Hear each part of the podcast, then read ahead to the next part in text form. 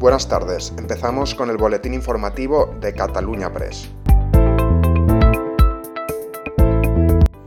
El portavoz de Esquerra Republicana en el Congreso, Gabriel Rufián, ha asegurado que su formación jamás va a menospreciar los indultos o cualquier otra medida política que ayude a sus compañeros condenados.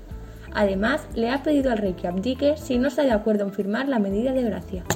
Un detalle, fíjense que cada vez que Díaz, Ayuso la lía, no lee. Es que no lee lo que le escriben. Eso ya es, eh, es curioso. Dicho esto, yo tengo una, una idea para, para, el rey, si no quiere firmar los indultos, y es que abdique. Si abdica no, no tiene que firmar nada. Y diría que el rey y sus antecesores han firmado cosas mucho peores. La presidenta en funciones de la Comunidad de Madrid, Isabel Díaz Ayuso, ha asegurado que el presidente del PP, Pablo Casado, coincide con ella en que el gobierno de España y los independentistas buscan ponerle una trampa al rey para hacerle firmar los indultos.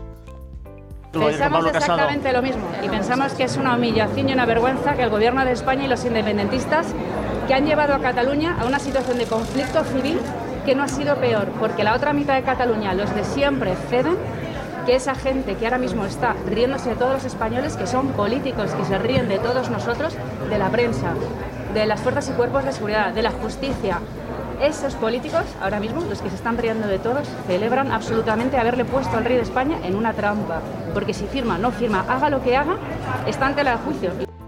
La ministra de Asuntos Exteriores, Unión Europea y Cooperación, Arancha González Laya, ha sostenido este martes que el presidente del gobierno, Pedro Sánchez, y el de los Estados Unidos, Joe Biden, tuvieron ocasión de departir unos minutos antes del paseo ante los medios.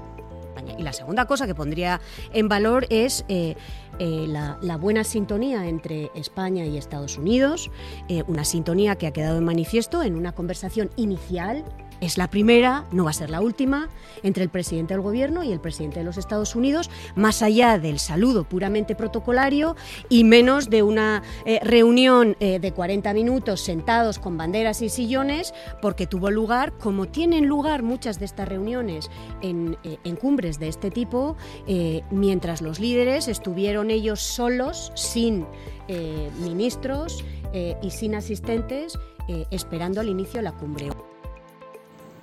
La Comisión Directiva del Consejo Superior de Deportes ha aprobado este martes la profesionalización del fútbol femenino, un día que pasará a la historia por facilitar un avance sin precedentes en el deporte femenino. Y esto es todo por hoy, seguiremos informando.